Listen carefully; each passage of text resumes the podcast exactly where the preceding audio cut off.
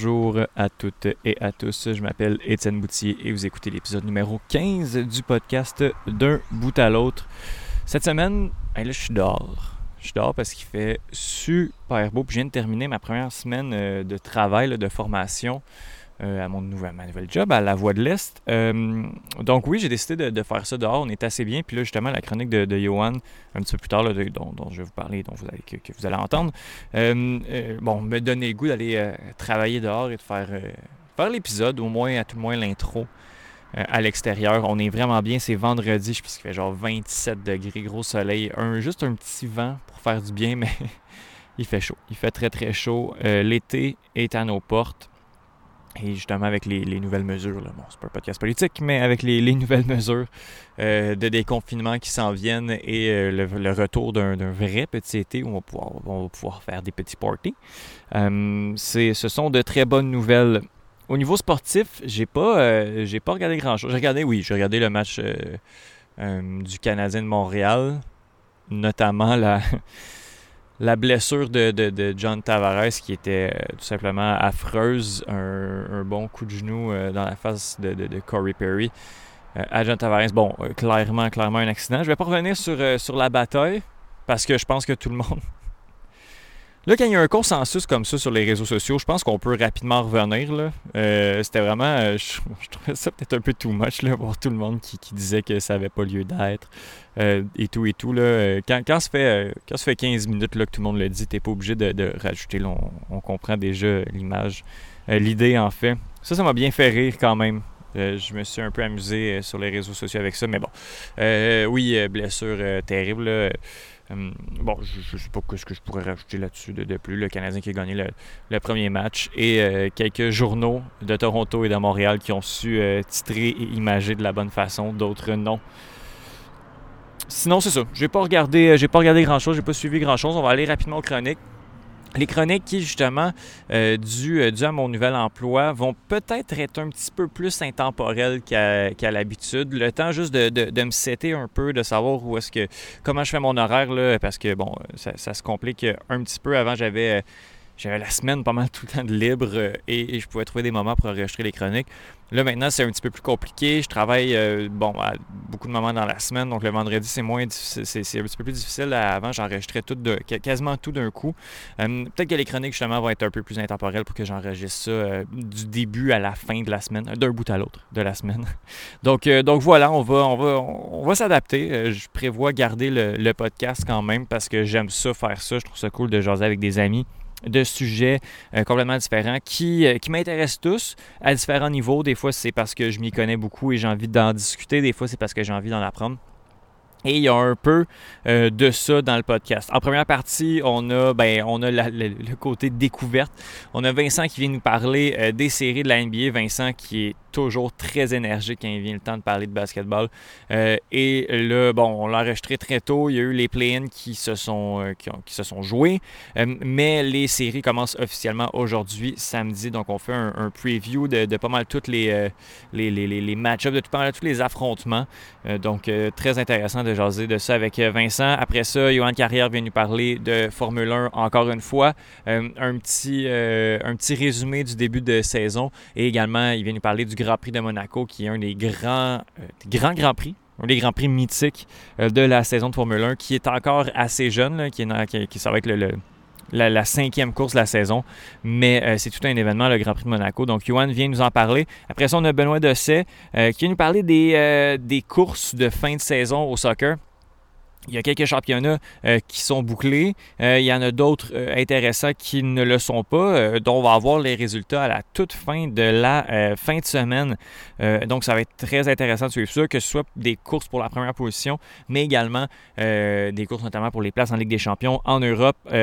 donc, on, jase, on jase de ça ensemble, très content. Et notamment le retour de Karim Benzema en équipe de France, qui ça est toute une nouvelle au niveau euh, européen, au niveau mondial, de voir Karim Benzema, euh, après, euh, après tout ce qui s'est passé dans les six dernières années avec lui, revenir en équipe de France. L'équipe de France va être assez talentueuse cette année. Et finalement, ben, on a Faber Glass euh, qui vient nous jaser de l'UFC 262 et des autres événements qui s'en viennent au courant de la semaine. Euh, gros, gros, gros événement UFC 262. Euh, j'ai vraiment eu du plaisir à, regarder la carte principale, la carte préliminaire également, mais la carte principale un petit peu plus avec une ceinture qui a été, mise en jeu samedi soir. Donc Faber vient discuter de euh, l'événement avec, euh, avec moi euh, et justement de, l'actualité de, l'UFC et des arts martiaux mixtes sur la planète. Donc je pense qu'on peut commencer cet épisode-là. J'ai bien hâte de que vous écoutiez toutes les chroniques. Je pense qu'on a un bon épisode. Puis sinon, ben, ben, on ne se reparle pas parce qu'on va se reparler après l'épisode pour la conclusion. Donc on se reparle tantôt. Ciao!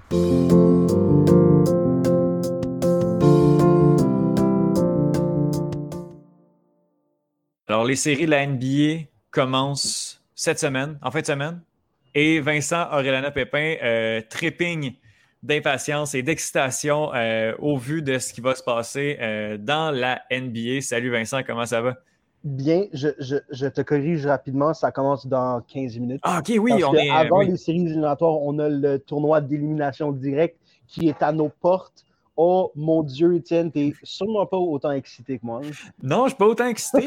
mais, non, mais ça m'intéresse quand même. Puis on va regarder ça. C'est ça. Euh, les playoffs, ça commence samedi. Euh, mais au moment où on enregistre, on enregistre quand même assez tôt dans la semaine. Mardi, c'est les play-in. Les play-in, c'est euh, deux matchs c'est ça? Euh, ben, euh, deux matchs par conférence, quatre matchs en tout. Trois matchs dans l'Est, trois matchs dans l'Est, c'est ça. Ah, OK, parfait. Euh, puis ben, d'abord, on va commencer par, par les play-ins avant que, que, ça commence. Peut-être que tu vas avoir des. des tes prédictions vont être complètement fausses quand ça va sortir. Puis tu vas dans quatre jours, quand ça va sortir, je vais avoir l'air d'un imbécile, mais c'est correct parce que je fais pas ça pour avoir l'air de Copernicus, je fais ça pour avoir du fun parce que j'adore le basket. Yes, je suis yes. à me prononcer là-dessus.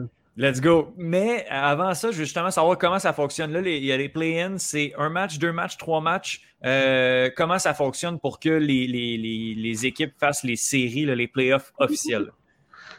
C'est la NBA qui a eu cette idée-là l'année passée. Puis pour eux, c'est. Le concept, en fait, c'est que c'est comme un filet de sauvetage.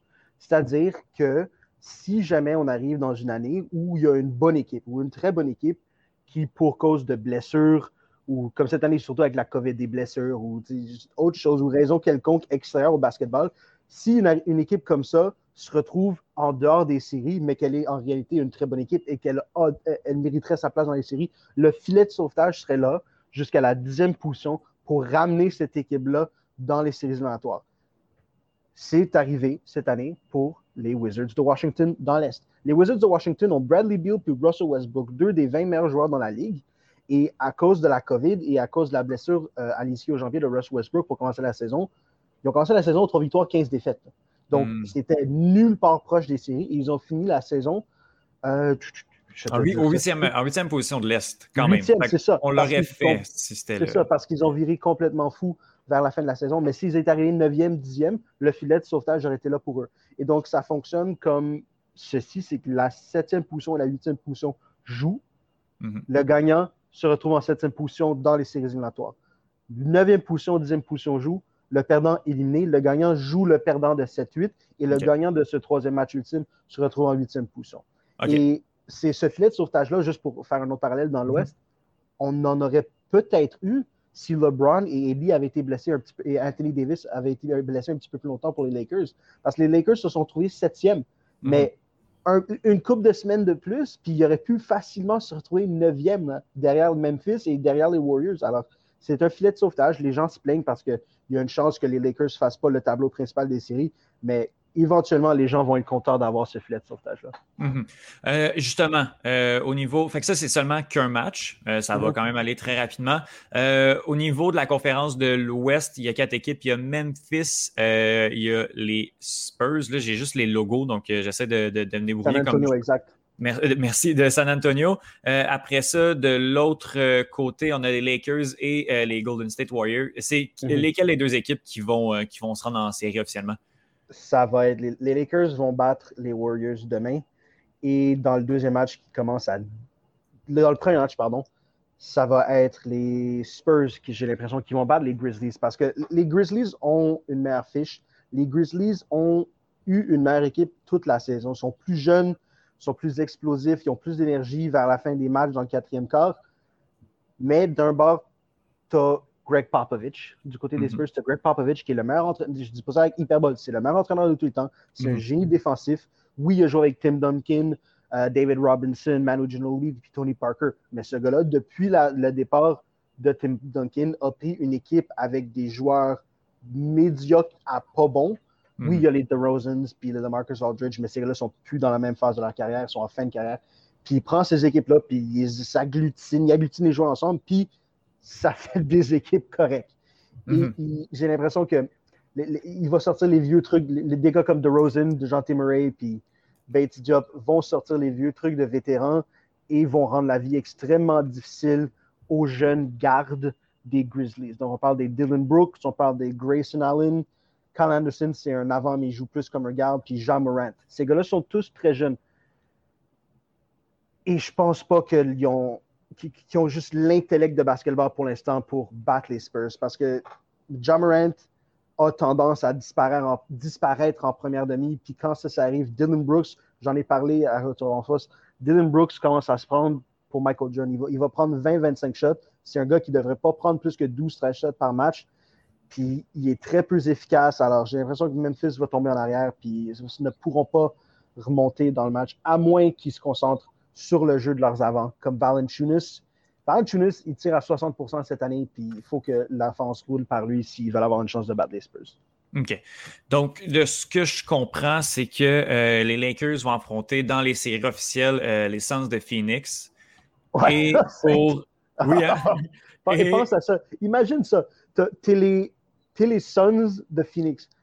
Ton équipe n'a rien fait de bon depuis les années glorieuses de Steve Nash, puis Amari Stoudemire, puis Raja mm-hmm. Bell, puis Barbosa. Puis finalement, cette saison, ils ont fini la saison passée avec 8 victoires, 0 défaites, puis ils ont manqué les playoffs de ça. Puis finalement, cette saison, vous allez chercher Chris Paul, qui est un général, un maestro, un chef d'orchestre comme on a très rarement vu dans la ligue.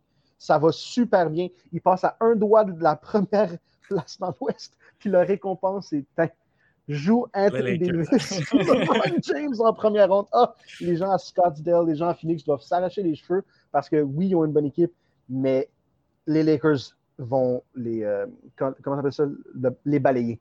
Oui. Parce ah que les Lakers, la, grande force des Lakers, c'est leur première ligne. C'est les grands gars, c'est leur front court. C'est les centres, puis c'est les forwards. Tu as Andre Drummond qui va aller chercher 15 rebonds par match. Tu as Anthony Davis qui, quand il est en santé, est le meilleur joueur défensif au monde. Et en santé, très peu de gens peuvent le garder offensivement. Tu as LeBron James qui, oui, a ralenti, mais dans les, dans les playoffs, il est capable de flipper la switch puis de devenir lockdown en défensif. Il y a une vision de jeu comme on n'a pas vu depuis Magic Johnson. Et ces trois gars-là sont costauds. Et la défensive de ces, de ces trois gars-là du côté de Phoenix, ça va être Dario Saric, 6-8, mince comme tout, pas capable de garder quelqu'un de plus mhm. fort que lui. Et DeAndre Ayton qui est blessé, puis qui est juste à sa troisième ou quatrième année, je pense, puis qui n'est pas de calibre défensivement pour continuer avec ça. Mhm. Donc, les grands gars des Lakers vont juste être too much pour les grands gars des Suns, puis ça va finir en 4 3 5. OK, OK. Donc, euh, déjà, le, upset ici au niveau du, euh, du, euh, du, classement. Mais c'est ça l'affaire, c'est que c'est ça qui est tellement bizarre, c'est que c'est pas un upset. C'est ça, exact, exact. Oui.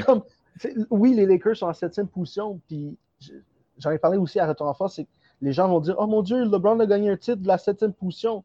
C'est incroyable, il n'y a jamais personne qui a fait ça ever. Oui, c'est vrai, il n'y a jamais personne qui a fait ça ever. La position la plus basse à avoir gagné un titre, c'était les Rockets de Houston en 94 avec Hakeem Olajuwon, Kenny the Jet Smith puis Big Shot Bob. Mm-hmm. Mais il n'y a jamais une équipe en septième position qui avait deux des cinq meilleurs joueurs au monde sur son équipe. C'est un concours de circonstances atroces pour Phoenix qui a fait en sorte que les Lakers se retrouvent là, puis c'est juste une énorme malchance pour la première fois qu'ils font les playoffs en 15 ans.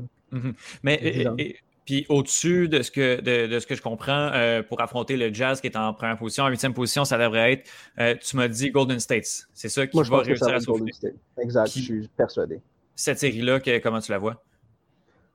Euh, ben, j'aime penser ou j'aimerais penser que Steph Curry est capable et est en mesure de, virer complètement atomique pour une période de deux semaines et qu'il serait capable de porter cette équipe-ci sur, son épaule, sur ses épaules parce que n'ayons pas peur des vraies affaires. À part Steph Curry, les Warriors de Golden State, c'est une équipe double A de comme du secondaire.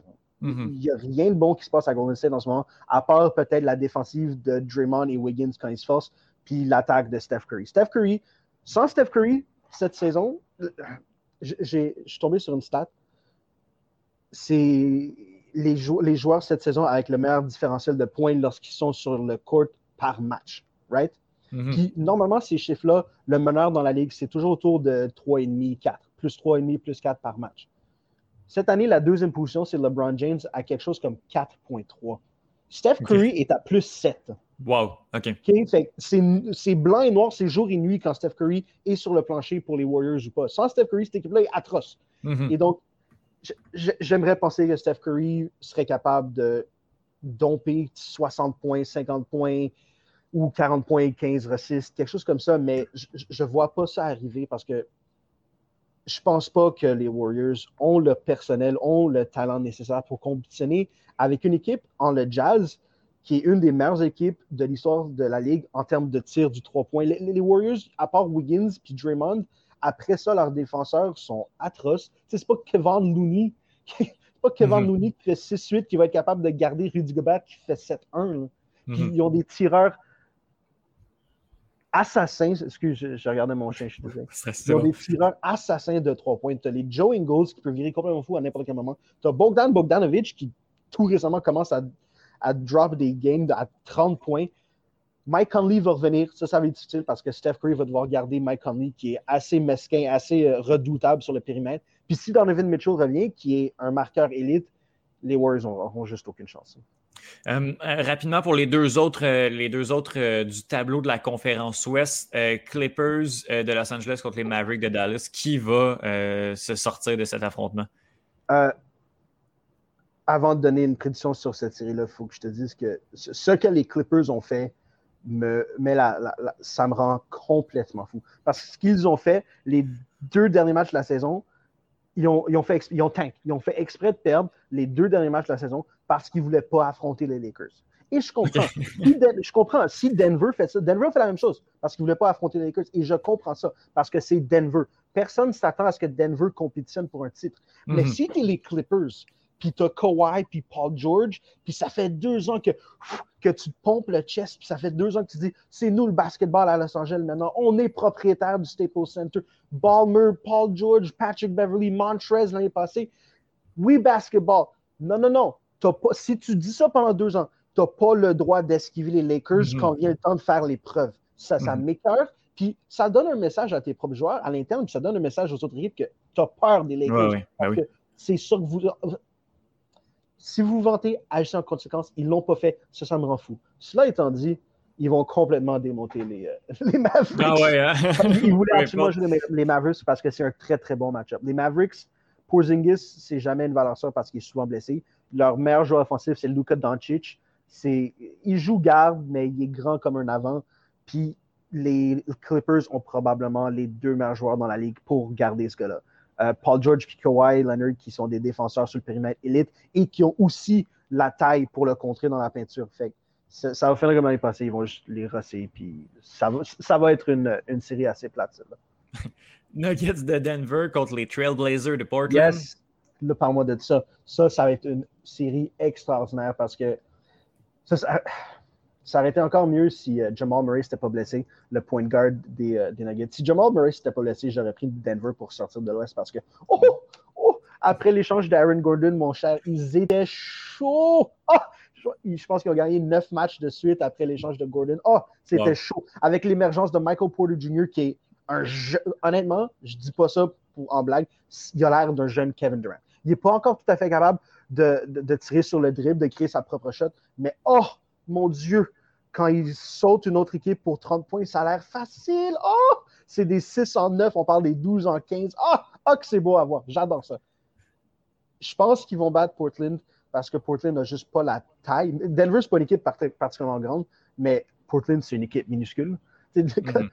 Eux, à, à la date limite des échanges, ils se sont dit, ben, on va juste redoubler sur notre force.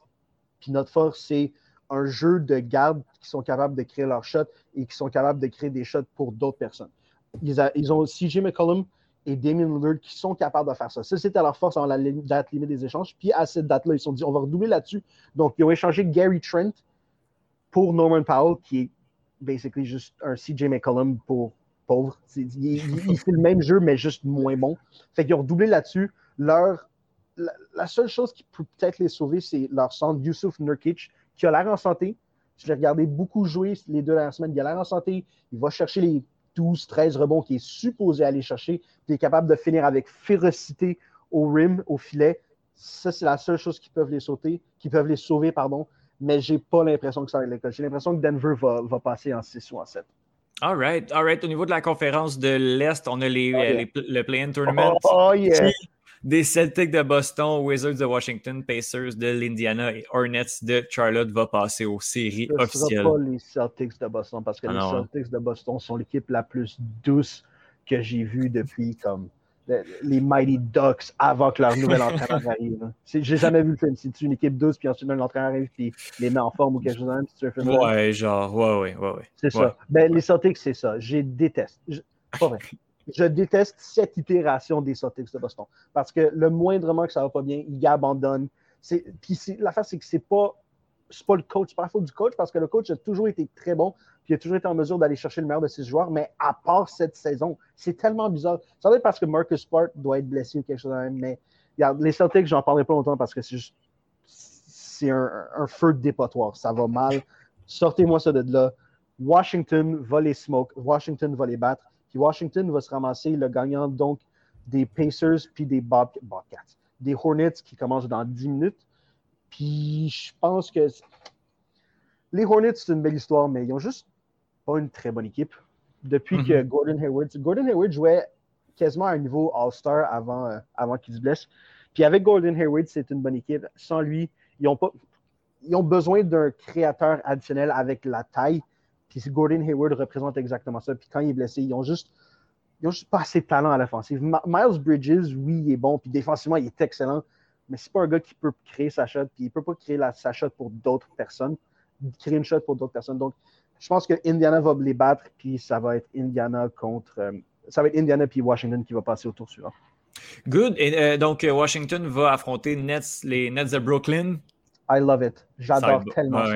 Parce que c'est énorme rivalité. Kevin Durant et Russell Westbrook, ça a mal fini à Oklahoma City. L'affaire avec Bradley Beal et Russell Westbrook, c'est que ces deux gars-là vont arriver contre les Nets.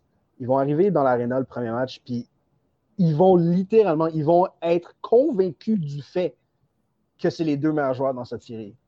Puis c'est pas du tout le cas. Les meilleurs joueurs dans cette série, c'est Harden, Irving, puis Kevin Durant. Mais Westbrook et Bill ont peur de personne. Ils sont convaincus qu'ils ont une chance de gagner et j'adore ça. Ils vont arriver, ils vont être méchants, ils vont rendre ça. ça va être une bataille dans les tranchées. Ils vont rough up Durant, puis ils ont les corps pour le faire. Ils ont les joueurs pour le faire. Parce qu'il y a très peu d'équipes qui peuvent se dire, qui peuvent dire comme Washington, qui ont le talent puis qui ont la time nécessaire pour pas arrêter Durant, mais pour le ralentir. Parce que des, dudes comme Alex Len, euh, Dan Gafford, qui sont allés chercher de Chicago, euh, j'en oublie un, Robin Lopez, le frère du chevelu de Milwaukee, ces trois gars-là, ça, c'est 15 fautes qu'ils peuvent donner à Kevin Durant, puis le maganer à chaque match. Fait j'ai pas l'impression que Washington peut battre les Nets parce que les prouesses offensives de Durant, Irving puis Harden, c'est légendaire. Mm-hmm. Mais s'il y a une équipe qui peut leur donner du fil à retordre dans la première, euh, en première ronde, c'est bien les, Wizards. Puis j'ai tellement hâte de voir ça. All right. 76ers de Philadelphie en première place de la conférence de l'Est contre les euh, Pacers de l'Indiana. Est-ce que. Ah ouais, ok. Je vais te demander est-ce que c'est un balayage? Puis c'est oh, oui d'un bord, puis Joel Embiid a une saison aussi dominante que Shaq dans son prime. Joel mm. Embiid, j'ai regardé beaucoup, beaucoup de games, de matchs des, des, Sixers cette saison. Puis littéralement, il y avait des matchs pendant lesquels les joueurs adverses, les gros, les centres adverses faisaient juste abandonner. Tu voyais comme la leurs yeux, tu voyais dans leurs yeux qu'ils étaient résolus à juste la défaite puis à se faire ses mm -hmm. Joel Embiid fait 6, 7, 3, 200, quasiment 300 livres. Ouais. Tu peux pas le tasser dans la peinture. Puis si, si, le gars veut se rendre au filet, il va se rendre au filet. Puis il n'y avait pas le conditionnement physique pour le faire à répétition les années précédentes, mais là, il l'a. Il a arrêté de boire un canon de coulée par jour. Fait qu'il est capable de jouer 30, 35, 36 minutes par match. Puis c'est certainement pas Domantas. J'adore Domantas Zabonis. Il est comme son père. Il a une vision de jeu incroyable pour un centre, mais c'est pas un gars qui est capable d'arrêter Embiid. Ça va être 4-0. OK. All right. Knicks de New York contre les Hawks d'Atlanta. Ça, mon chum, ça va être la meilleure série de la première. Ah J'ai tellement hâte. Parce que c'est deux équipes, c'est deux jeunes équipes qui sont pas à l'avance sur où ils devraient être rendus, mais le gagnant de cette série-là va être en avance sur où il devrait être rendu. Parce qu'il va avoir une de ces deux jeunes équipes-là en deuxième ronde. Mm-hmm. D'un côté, tu as, as, des gars pas bons c'est juste une agglutination de joueurs médiocres qui ont été pris et coachés par Tom Thibodeau, qui fait ça année après année. Il a fait, il a fait ça en défensive à Minnesota. Il a fait ça en défensive à Boston. Il a fait ça avec une équipe de, composée de D. Rose puis Lou Aldeng à Chicago. Puis là, il fait ça à New York avec des. RJ Barrett s'est beaucoup amélioré cette saison, mais c'est pas qui on pensait qu'il allait être. Il va le devenir parce qu'il a une éthique de travail incroyable. Hmm. Julius Randle est sorti nulle part. Mais à part ces deux gars-là, tu as Alec Burks, euh, tu as Robinson, tu as Nerlens Noël qui s'est fait mettre dehors d'une équipe de OKC qui gagnait 12 games par, 12 games par année. Puis de l'autre côté, tu as Trey ATL, tu as Trey Young, le jeune point guard que je déteste le plus parce qu'il est en train de ruiner le basketball. Ce gars-là joue, puis il se fait arbitrer comme si c'était un vétéran de 15 saisons qui avait gagné deux championnats puis trois All-Star Games. Le moindrement qui se fait souffler, se fait souffler dessus. un joueur adverse pourrait péter ou éternuer à côté de Trey Young, puis ce serait une faute. Deux lancers francs. Tu as, passé du vent dessus. Deux lancers francs. Ça me rend complètement fou.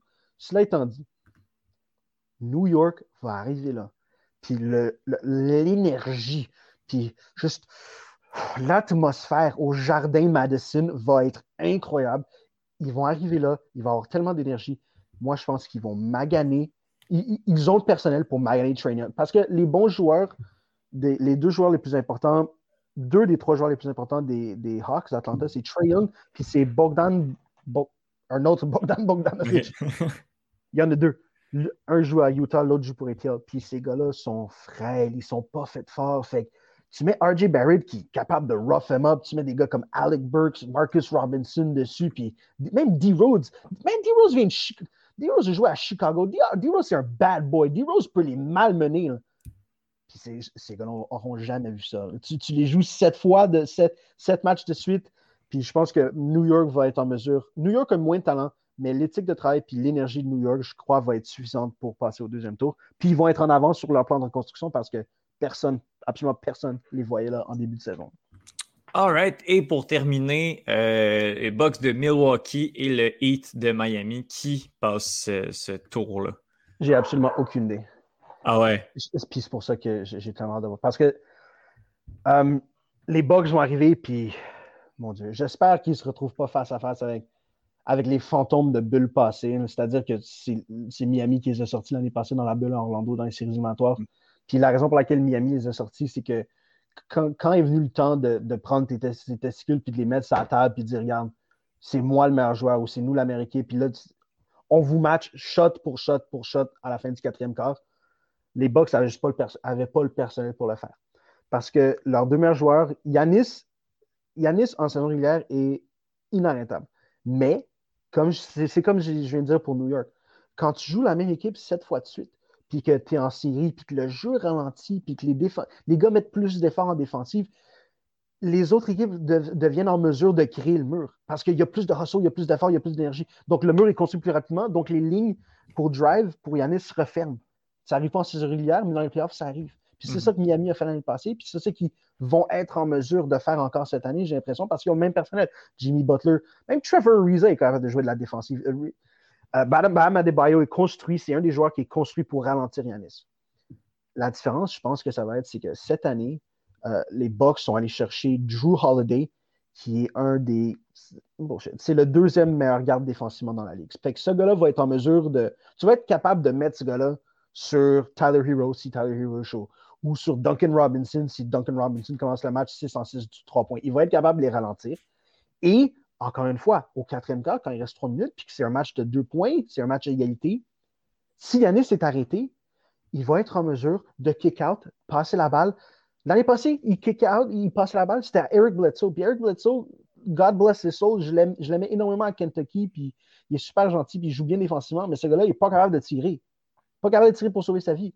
Puis là, cette année, Yanis va kick out à Drew Holiday, puis Drew Holiday est un joueur prolifique offensivement. Moi, je l'aurais mis sur ma troisième équipe All-NBA.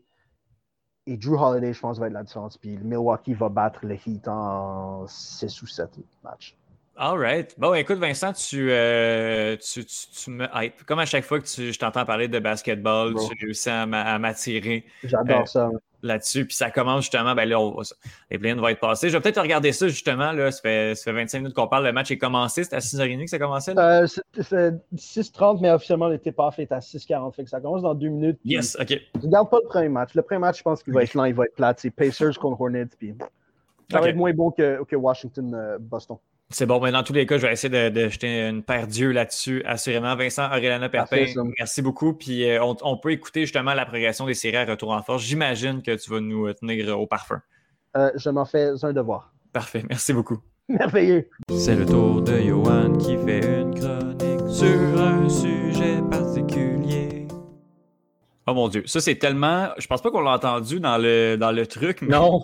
On, on part la chronique euh, F1, puis il y a un accident qui se passe devant chez Johan. On entend ben, un, pas un accident, mais quelqu'un qui a fatalisé son klaxon. J'ai la fenêtre ouverte, ça se peut qu'il y ait un petit peu d'interférence. Il fait chaud chez nous aujourd'hui. Ben c'est correct, c'est l'été. pour vrai, j'ai même pensé faire la chronique dehors. Comme installer tout mon gear, puis comme aller t'appeler, puis faire ça dehors, ça aurait quand même pu être, euh, être cool. On va, se, on va se refaire ça une autre fois, assurément. Là, mais ben, écoute, au, nombre, de fois que je viens, c'est sûr qu'on va finir par en faire une dans un parc quelconque. Oui, oui, ben écoute, là, là tu me donnes vraiment le goût. Là, euh, c'est juste parce que mon, ma, console, est, il manque de batterie, puis je peux pas la, la, la setter, que là, ah. je, là tu, hmm, j'ai goût. OK, la semaine prochaine, assurément, on va faire ça dehors si la température le permet. Yvan Carrière vient nous parler, je l'ai dit.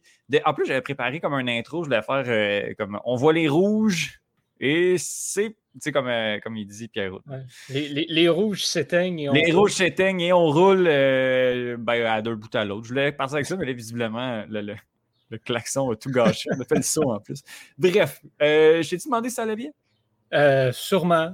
Ben, écoute, je, Tu me l'as demandé avant qu'on commence. ok, oui, ça, c'est sûr. Mais oui, ça va bien, merci.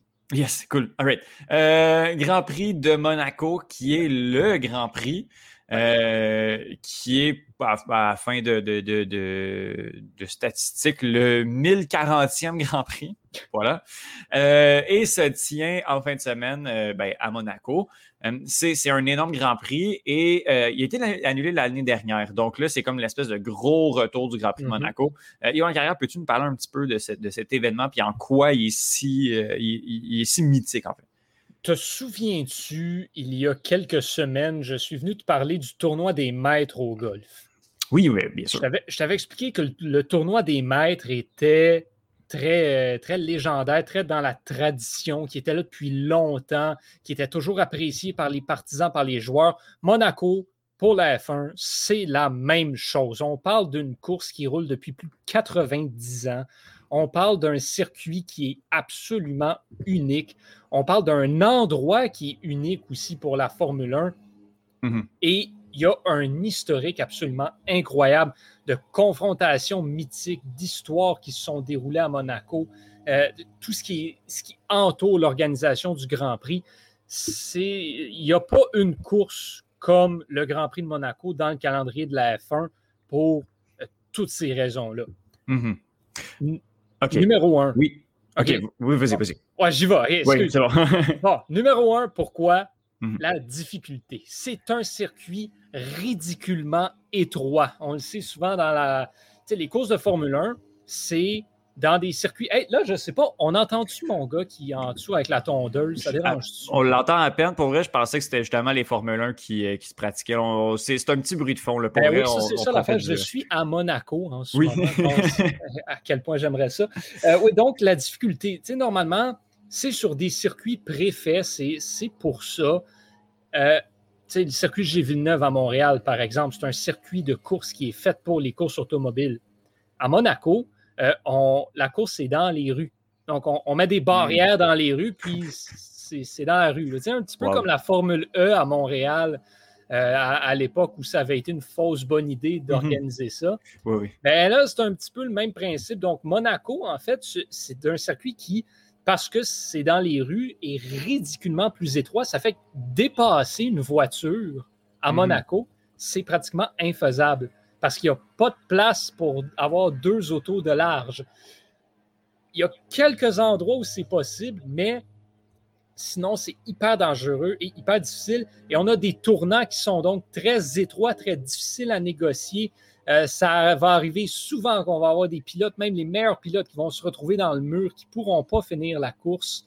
Euh, et ça donne souvent lieu justement parce que euh, dès la moindre petite erreur, ben, tu peux te retrouver dans un mur où donner la seule chance à la voiture derrière toi de te dépasser. Donc, c'est pour ça qu'on a eu des confrontations et des rivalités absolument incroyables par le passé euh, à Monaco. C'est ce qui fait la renommée de ce Grand Prix-là, le circuit étroit et la difficulté à naviguer euh, dans ces rues-là. Mhm. Puis je, regarde justement, euh, j'ai le circuit devant moi. oui, il est étroit, euh, mais les, courbes, les pentes sont vraiment pas. Euh, ben, c'est pas des pentes, Les, courbes, les virages mhm. sont vraiment d'une difficulté assez, assez intense. Donc, le, niveau de difficulté de ce, de ce Grand Prix-là est, clairement, est clairement marqué. et si je regarde, c'est pas un Grand Prix qui sourit tant que ça à Lewis Hamilton. ça sonne un peu niaiseux, mais elle l'a gagné seulement trois fois. Euh, seulement. Euh, comment, euh, qu'est-ce qui peut un peu expliquer ça? Puis est-ce qu'il part favori cette année? Ben, c'est sûr qu'il part favori cette année. Ce qui explique ça, ben, c'est comme je l'ai dit, à Monaco, tu n'as pas le droit à l'erreur. C'est qu'un un petit quelque chose, quoi que ce soit, ça peut chambouler ta course entièrement. tu te dois de rouler presque de manière parfaite tu as besoin d'aller chercher la pole position à Monaco. Mhm. Si tu ne vas pas chercher la position de pole dans les qualifications, si tu pars cinquième, sixième, tu es mieux d'espérer un miracle si tu veux finir premier, par exemple. Tu dois partir au début de la grille si tu veux espérer avoir une chance d'aller gagner cette course-là, parce que, comme je le dis, ça ne se fait pas dépasser des voitures. Euh, à Monaco, la seule façon d'en dépasser, c'est d'espérer qu'il y en ait un qui, parte en vrai puis qui entraîne euh, d'autres pilotes avec lui dans, sa débarque. Donc, euh, Lewis Hamilton, effectivement, seulement trois fois. Par contre, euh, ben, c'est le, le, pilote actif avec le plus de victoires à ce mhm. circuit-là quand même. Euh, c'est sûr que, bon, il ne l'a pas remporté autant de fois que, Michael Schumacher ou Ayrton Senna qui l'ont remporté. Cinq et six fois, oui. Ouais, un petit peu trop de fois. mais, mais quand même, écoute, trois victoires au même Grand Prix dans un, circuit comme Monaco, c'est quand même pas à négliger, c'est plutôt respectable dans, mmh. les conditions. Euh, OK. Euh, allons, euh, allons sur la, saison globale de Formule 1. Johan, tu suis cette, cette compétition assidûment. D'ailleurs, euh, j'invite les gens ben, à, les, lire en direct. Je pense que les reviews du deuxième Grand Prix, vous pouvez aller les lire parce que Johan a une bonne plume. mais si vous voulez apprendre quelque chose, je vous invite à au moins attendre le, tournoi de, Monaco. me, suivre sur Twitter aussi. Il paraît, que, il paraît que je tweete trop des fois pendant les, pendant les Grands Prix. Mais écoutez, ah, j'aime ben ça. Puis là, en plus, ça ça fait deux semaines que, en raison du travail, je n'ai pas pu couvrir la course en direct. Donc, c'est un, un, retour dans l'action pour moi cette semaine. Donc, tu vas le faire. Oui, oui, oui, oui. OK, parfait. Euh, là, prends-les pas mal, mes commentaires. Euh, OK, euh, chronique tellement décousue. on n'en a pas parlé au début, mais comment tu as apprécié le jingle que, que, je t'ai fait qui va rejouer là, maintenant? J'ai vraiment ri. Oui, hein? C'était ouais, de toute beauté. Une fois. J'ai juste enregistré une fois. Juste si les gens se doutent, là, je ne l'ai pas pratiqué beaucoup de fois. Je l'ai fait qu'une fois, puis ça a fonctionné. OK. Euh, saison 2021 euh, du Grand Prix. Euh, Johan, comment ça se passe? Est-ce est-ce qu'il y a des Grands Prix complètement fous? Je crois que oui, de ce que je t'ai, ce, ce que je t'ai entendu dire. est-ce qu'il y a des surprises? Est-ce qu'il y a des déceptions? Est-ce qu'il y a des confirmations en cette première saison? Parle-moi-en, puis en même temps, ça va mettre la table pour le, le Grand Prix dans la fin de semaine. Oui, effectivement. Euh, Donne-moi 30 secondes juste pour que je me confirme. Ça fait quelques jours que je n'ai pas été chercher le classement. Oui. Donc, euh, oui, bon, sans surprise, on a une bataille cette année entre Lewis Hamilton et Max Verstappen pour le premier rang chez mm-hmm. les pilotes. Lewis Hamilton, trois victoires, Max Verstappen, une depuis le, depuis le début de la saison. Ensuite, on a Valtteri Bottas. Donc, ça, c'est le top 3 qu'on s'attendait, surtout pour le début de saison. Ensuite, vient euh, selon moi, le pilote de l'année après quatre courses. Bon, quatre courses, c'est rien. Euh, Lando Norris de McLaren qui a vraiment pris, est passé en deuxième vitesse, a pris la prochaine étape et vient de se faire récompenser tout juste là, de cette semaine avec un nouveau contrat à long terme chez McLaren. J'avais parlé par le passé, pour McLaren, c'était essentiel de signer Lando Norris à long terme. Maintenant, c'est fait. On a un alignement de qualité pour les prochaines années avec une voiture qui ne cesse de s'améliorer. Ça regarde très, très, très, très bien pour McLaren. Surtout que Daniel Ricciardo, le deuxième pilote, euh, ben, performe peut-être mieux que ce à quoi on s'attendait euh, de lui. On le sait souvent, quand les pilotes changent d'écurie, se retrouvent avec une nouvelle voiture, c'est difficile, la période d'adaptation. Ce n'est pas immédiat. Euh, mais pour Ricardo, ça se passe plutôt bien. Même chose pour Sergio Perez avec Red Bull, qui lui fait mm-hmm. la, la, transition depuis Racing Point, euh, nouvellement Aston Martin. Euh, ça se passe plutôt bien. C'est pas, c'est sûr que, bon, pour Perez, on s'attend à ce qu'il soit top 4. Là, présentement, il pointe au sixième rang. Mais comme on dit, c'est le début de la saison. On a seulement quatre courses de fête et c'est une nouvelle voiture. Il doit s'habituer. C'est vraiment dans la deuxième moitié de la saison qu'on va pouvoir voir si Red Bull a fait euh, le bon choix. Moi, je peux tout de suite te dire que c'est une meilleure décision que garder Alex Albon qui était là l'année dernière. Ça, c'est absolument sûr et certain. La bonne nouvelle, c'est que Ferrari va très bien cette année. Euh, performe plutôt bien. D'ailleurs, à Monaco, euh, ben, aujourd'hui, on, est, on est jeudi donc au moment où on enregistre. Donc, c'était les premières séances de, pratique libre. Et euh, les deux Ferrari ont, réussi les deux meilleurs temps. En fait, donc Charles Leclerc, qui lui est originaire de Monaco, justement, euh, suivi de Carlos, Sainz. Euh, les deux meilleurs temps, donc, pour cette première séance de pratique libre. Ça regarde plutôt bien. On se souvient l'année dernière, un désastre total pour Ferrari. maintenant, on s'est repris l'écurie italienne qui pointe au quatrième rang chez les constructeurs derrière Mercedes, Red Bull et McLaren. Déception mhm. monumentale, par contre, à date chez Aston Martin. Ça va pas du tout, mais là, hmm. vraiment pas du tout. Euh, Lance Stroll qui performe moyennement, qui performe un petit peu en deçà des attentes, mais on ne s'attendait pas à ce que Stroll soit sixième, septième. On s'attendait à le voir, peut-être 8, 9, là, il est onzième. Sébastien Vettel, par contre, là, ça, ça va vraiment pas bien. Oui, il doit s'habituer à la nouvelle voiture, mais la voiture d'Aston Martin était supposée en être une bonne. Euh, Sébastien Vettel n'a aucun point cette saison, pointe, euh, pointe présentement, donc euh, à, la, à, la, toute fin du classement chez les pilotes. écoute, on, parle d'une 14e place là, à égalité avec plusieurs autres pilotes parce qu'il y a seulement quatre courses de fête à date. Mais pour Vettel, c'est des mauvaises performances en qualification, c'est des mauvaises performances en course. Il n'y a rien de bon à date de ce côté-là pour Aston Martin. On va peut-être devoir se poser des questions. Il faut laisser le temps d'aller, mais chose certaine, avec la façon dont Mercedes, McLaren et Red Bull sont sortis Aston Martin est en train de prendre un retard qu'ils ne seront pas capables de rattraper, surtout si Ferrari continue sur sa lancée. Aston Martin va finir cinquième, voire sixième au classement du constructeur parce qu'Alpha Tauri performe quand même correct et on a Alpine aussi qu'il ne faut pas oublier avec Esteban Ocon qui performe bien et Fernando Alonso qui est jamais à négliger non plus en, en Formule 1. Donc bref, c'est vraiment pas l'idéal à date pour Aston Martin, mais on a seulement quatre courses de jouer jusqu'à date. Mhm. Euh, selon, puis selon tes prédictions, William Mercedes reste en dernière position, n'a pas fait de points, n'en fera pas plus. Euh, non, Williams, Williams a des chances de faire des points cette année, euh, surtout avec George Russell qui montre quelques bons signes par-ci, par-là. il y a une écurie qui est pire et ça, c'est même pas proche. Je te l'avais dit dans euh, le début dans mon, ma analyse pré-saison de la Formule 1.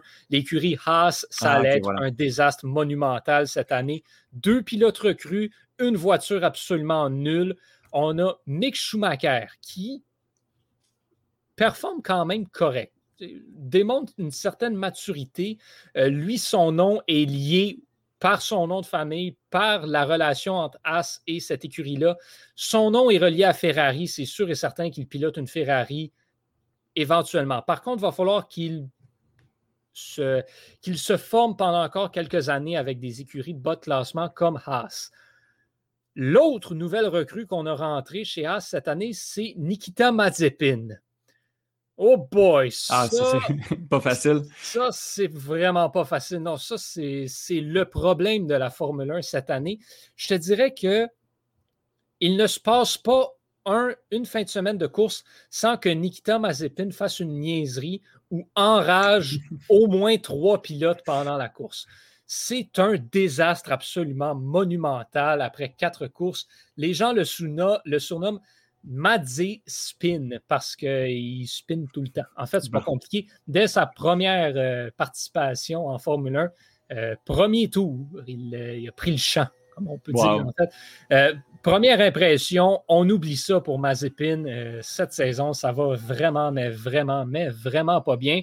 Et là, ben, tu comprendras donc que les partisans qui aiment ça, rire des, pilotes qui ont de la difficulté, ont vraiment très hâte de voir ce qui va arriver avec euh, Mazepin à Monaco dans un circuit étroit où, euh, écoute, si j'aime mouiller, je vais te dire qu'il ne va pas finir la course. Ben, écoute, à date, comment c'est parti, c'est absolument impossible qu'il s'en sorte indemne. Ben écoute, c'est vraiment, vraiment intéressant. Est-ce que c'est à l'heure locale? Est-ce que c'est. Parce qu'effectivement, c'est quand même assez tôt le matin. Là. 9 heures que ça commence. Ah, ça, c'est le fun. Ça, c'est le fun. Si, je peux finir aussi sur, le Grand Prix de Monaco, juste pour revenir un petit peu sur la course en général, euh, parce que j'en avais pas parlé tout à l'heure, mais il y a un point qui est intéressant aussi qui peut-être peut, euh, pour les gens qui comprennent peut-être pas à quel point c'est gros. Euh, le Grand Prix de Monaco fait partie de ce qu'on considère non officiellement comme la triple couronne de la course automobile avec les 24 heures du Mans et les 500 000 d'Indianapolis, qui sont deux courses assez reconnues mondialement. Mhm. Ben Mais le Grand Prix de Monaco, c'est la troisième. Donc, euh, ça montre peut-être aux gens à quel point c'est une grosse course importante. Il y a un seul pilote dans l'histoire euh, du sport automobile qui a réussi à remporter les trois au cours de sa carrière. On en a deux en ce moment qui, sont toujours actifs, qui en ont remporté deux, dont Fernando Alonso, qui, euh, a remporté le, Grand Prix de Monaco et les 24 heures du Mans euh, au cours de sa carrière. Cool. Ben écoute, 9 h euh, dimanche. En plus, justement, moi, j'ai congé pour la première fois de ma vie. J'ai congé la fin de semaine. et puis, ça va faire un, bon apéritif juste avant les, la dernière journée Premier League qui commence, euh, qui commence à 11h. Donc, je vais peut-être rater la, fin de la course, mais au moins, je vais peut-être chevaucher. Ben euh, écoute, je n'aurai pas le choix. Comme j'ai dit, à, comme dit à Retour en Force cette semaine, euh, je un match de soccer que je vais regarder cette année, c'est peut-être dimanche, parce que c'est là qu'on voit si West Ham termine dans le top 6. Oui, oui, c'est contre qui? Tu le sais-tu? Southampton. OK. Mais avec, avec ah, des défaites d'Everton et Tottenham, par contre, West Ham resterait dans le top 6 pareil. Puis euh, ils affrontent respectivement euh, Manchester City et Leicester City. Donc, OK, ça regarde quand même bien pour toi. Ça regarde bien pour West Ham, on va dire ça. Bon, ben, Mais il n'y a rien de joué d'avant. Peut-être que ton 20 euh, Écoute, ça, ça, va s'être joué jusqu'à la toute fin, pareil. Quoique, des fois, les ententes et les paris au club école, on les tient moyennement. Donc, ça se peut que tu ne hein, vois pas. Est-ce que c'est un message que tu lances à certaines personnes? Je n'ai rien dit. Ah, non, là, on va partir la chicane, je ne veux pas faire ça. OK, Johan Carrière. Merci beaucoup. Bonne semaine. Merci à toi, toujours un plaisir.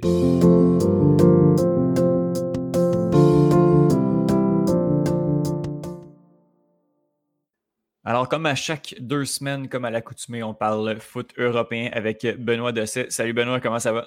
Salut Étienne, euh, ça va très bien. J'espère que toi de même et merci à tous ceux qui nous suivent.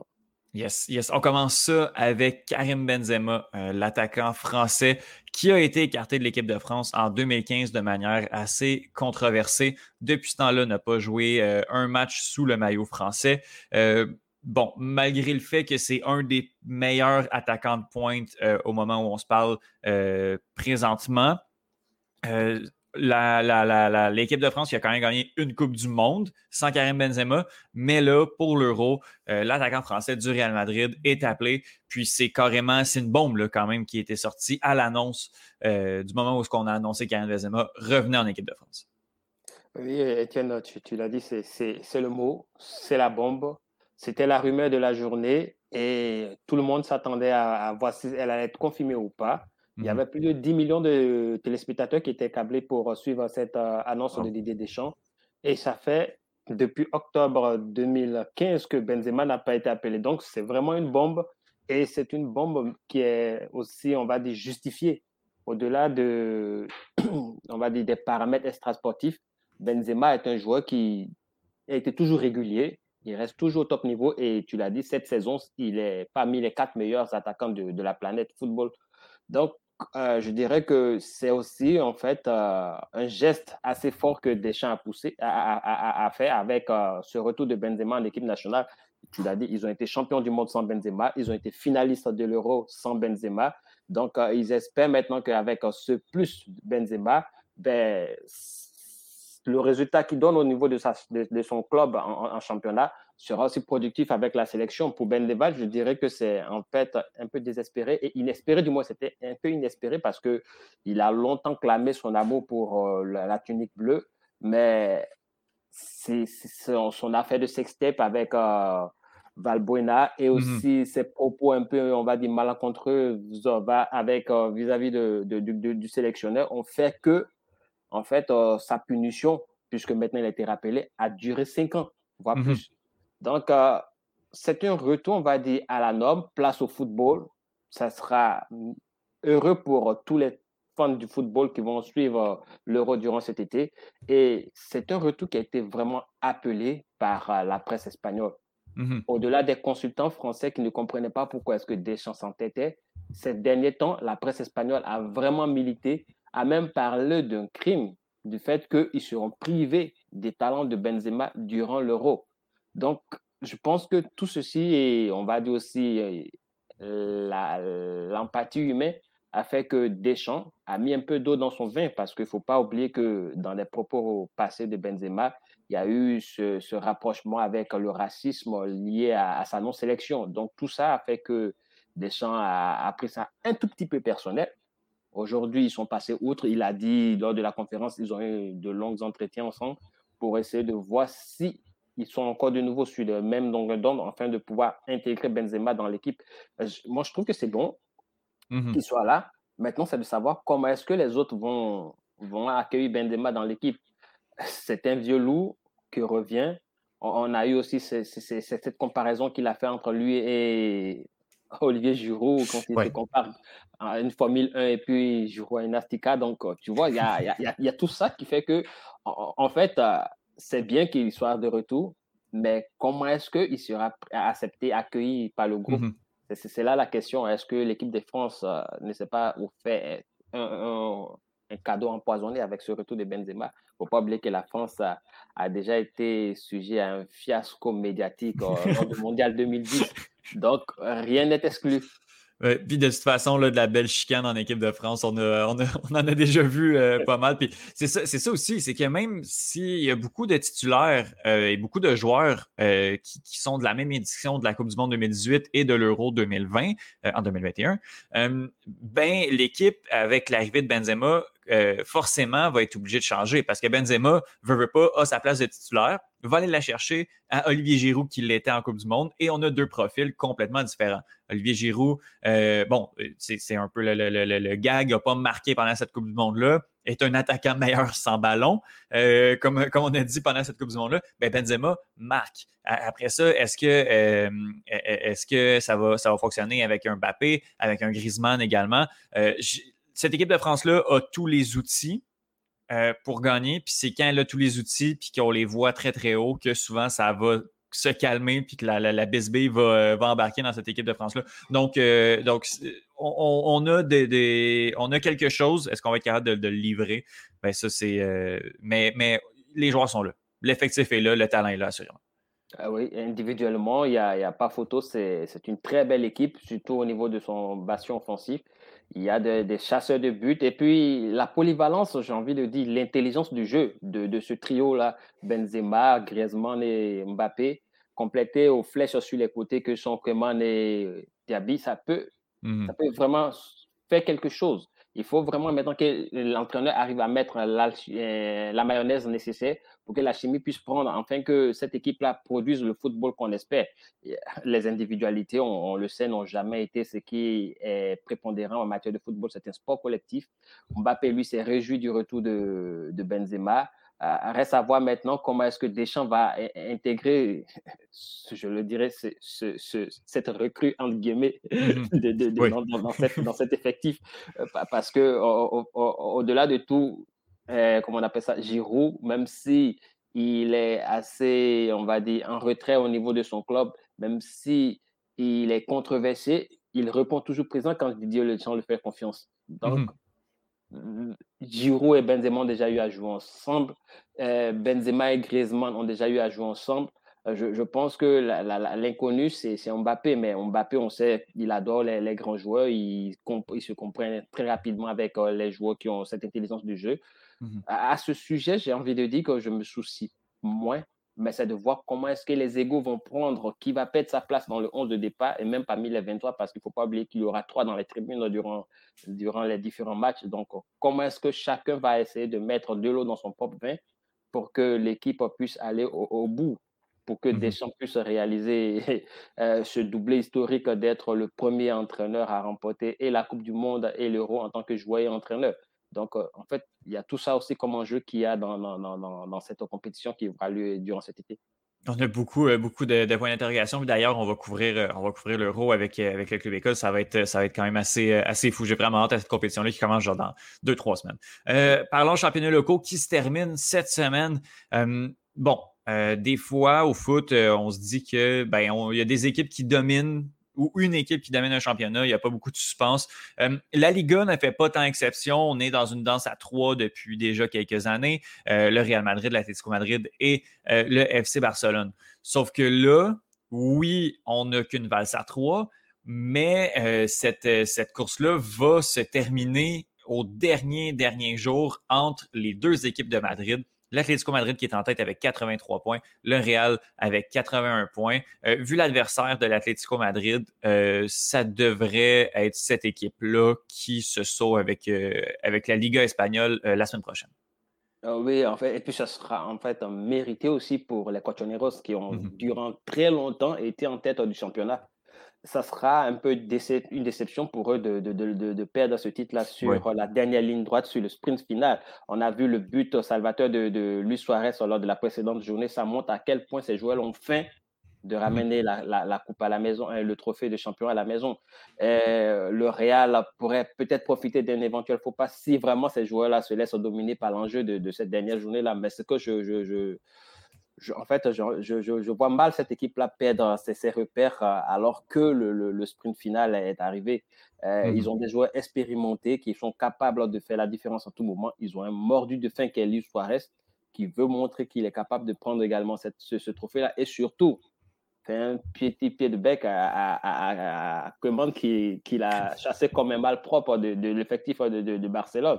Ça mhm. sera pour lui toute une, euh, on va dire, toute une ah, petite vengeance, quand même. Oui, une petite vengeance euh, vis-à-vis des, des Blaugrana qui, eux, ont, vécu toute une saison dans des scies. Je trouve même que c'est assez déjà exceptionnel de voir encore Barcelone sur, euh, euh, dans la course jusqu'à l'avant-dernière journée avant que tous les espoirs ne, ne, ne s'effondrent. Mais c'est vraiment un exploit pour cette équipe-là qui a été beaucoup irrégulière durant la saison, mmh d'être resté dans, dans, ce sprint final. Et encore que ce n'est pas fini, Barcelone peut encore perdre la troisième place euh, avec ses poursuivants immédiats si ces mauvais résultats qu'ils ont coutume de nous donner durant cette saison-là se, se fait ressentir durant la, dernière journée.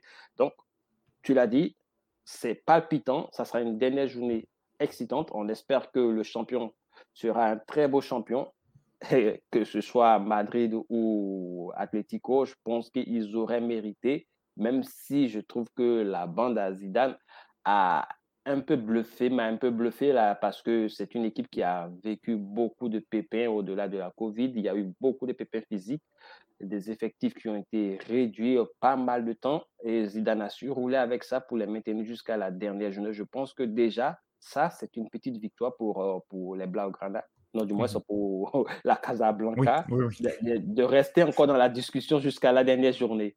Mmh c'est un mérite pour eux. Et puis bon, qui sait, on annonce Zidane partant. Peut-être que si les Cochoneros font un faux pas, ça serait un beau cadeau que ces joueurs pourraient l'offrir si départ Mhm. On va regarder ça en fin de semaine, assurément. Tu as parlé d'équipe irrégulière, on va aller en Angleterre. Euh, il n'y aura pas de course au titre. Cette course-là est déjà réglée depuis déjà, même si elle a été officialisée la semaine dernière.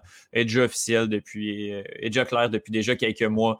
Euh, cependant, il y a Liverpool qui, justement, on parle d'équipes qui ont une saison en dents Liverpool qui pourrait avec le but d'Allison marqué, euh, marqué à la toute fin du match la semaine dernière, le gardien Allison pourrait euh, aller chercher une place en Ligue des Champions, mais il n'y a rien de, temps assuré. Puis encore ça, on va le savoir en fin de semaine.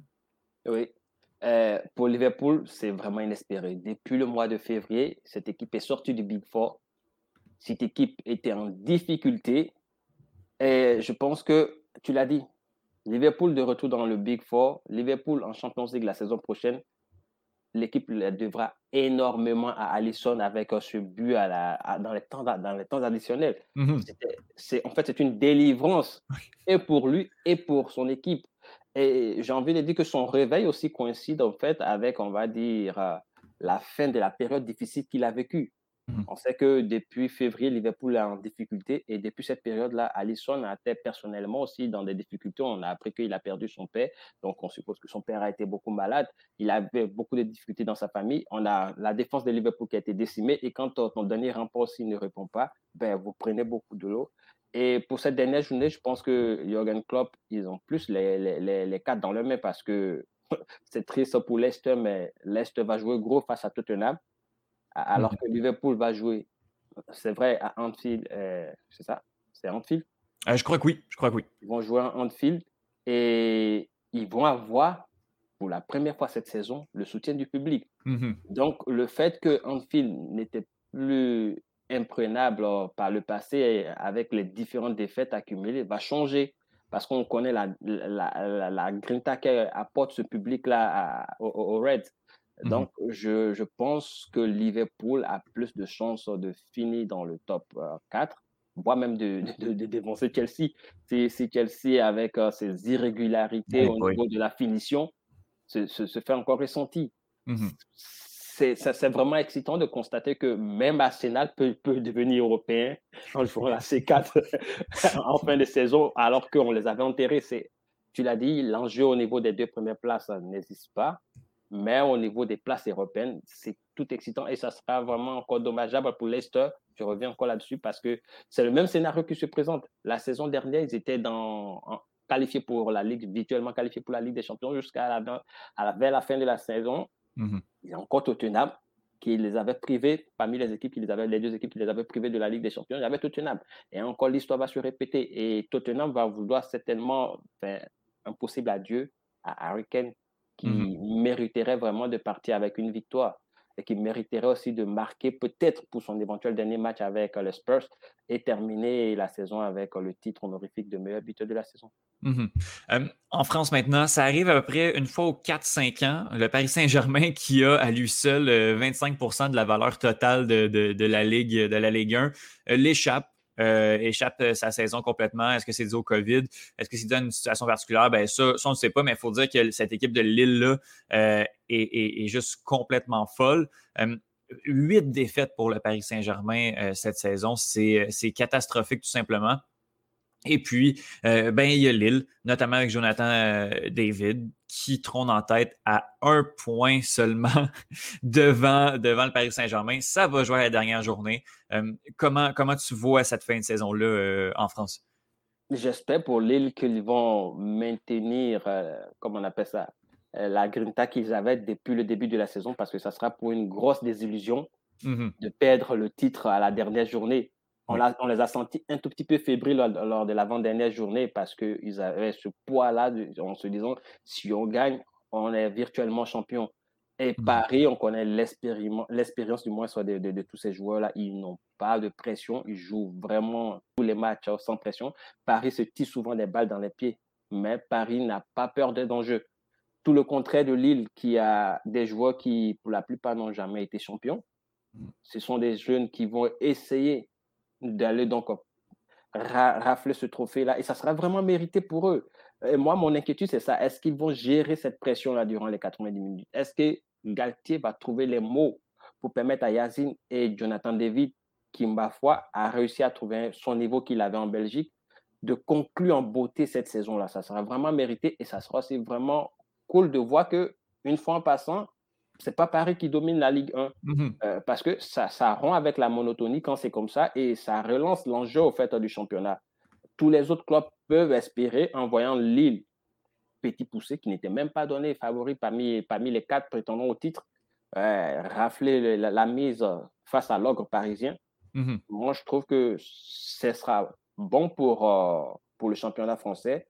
Ça sera tout bénéfique pour Lille et ça sera encore assez, on va dire, judicieux pour Jonathan David, qui aura, en fait, euh, je trouve, bien démarré sa, son, aventure en, France. Moi, euh, j'ai envie de dire que si Lille gagne ce, cette saison, il faudrait compter avec eux sur les prochaines saisons parce que la plupart des joueurs, à moins qu'ils fassent encore le coup de vouloir vendre des joueurs. c'est ça, c'est ça, oui. les, les, les, caisses de, de, de, de l'équipe, mais ça sera déjà bon parce qu'on les a vus durant la Ligue des Champions. Ils n'ont pas été ridicules. Mmh Donc, c'est une équipe qui sait se battre et qui peut encore bonifier tous les acquis la saison prochaine. Mmh, il faudrait pour eux ne pas craquer dans, dans, dans, dans ce sprint final-là, sans quoi je pense que ça risque de marquer pour de bon et pour longtemps beaucoup de joueurs. Mmh c'est ça, justement, tu l'as bien, dit, euh, cette équipe-là de Lille qui est tellement jeune, qui a tellement de bons joueurs, puis si on réussit à bâtir là-dessus, euh, elle peut devenir une des bonnes équipes du championnat. Par exemple, il va, va, falloir qu'on gère euh, mieux que Monaco euh, en 2015, 2016, 2016, 2017, là, dans ces années-là. Euh, l'année de, de, de Bappé, euh, il y avait Bakayoko, il y avait Fabinho également dans cette équipe-là, qui sont tous partis d'un coup et qui, bon, justement, on n'a pas été capable de. Mais là, là, ça va quand même mieux depuis, des, depuis ben, cette année, depuis deux ans. Mais ça a quand même pris deux, trois ans avant de, de se refaire. On a gagné le titre, on a tout vendu rapidement. Puis malheureusement, on a mal été capable de, gérer ce, départ-là massif de plusieurs jeunes joueurs. Puis on s'est retrouvé euh, très mal pris. J'espère que ça n'arrivera pas à Lille, que si au moins on réussit à vendre des joueurs, on va être capable de bien les recruter. On l'a prouvé cette saison en allant chercher Jonathan David notamment et euh, le défenseur central dont j'oublie le nom, mais euh, Sven Botman notamment. Mais bref, je, le, souhaite à Lille qui est bien parti pour gagner la Ligue 1 cette année. Faudrait, ce serait une énorme déception si, on ne va pas la chercher. Ben, il faut qu'ils aillent la chercher. Oui, assurément. Euh, Benoît euh, Dosset, merci énormément. Euh, dans deux semaines, on va se parler, j'imagine, des finales Ligue des Champions, Ligue Europa. Et ben, on va, si on a le temps, on va peut-être mettre la table un peu sur, sur l'euro, assurément, parce que ça s'en vient très, très, très bientôt. Merci beaucoup, Benoît. Merci à toi, Étienne, et au plaisir.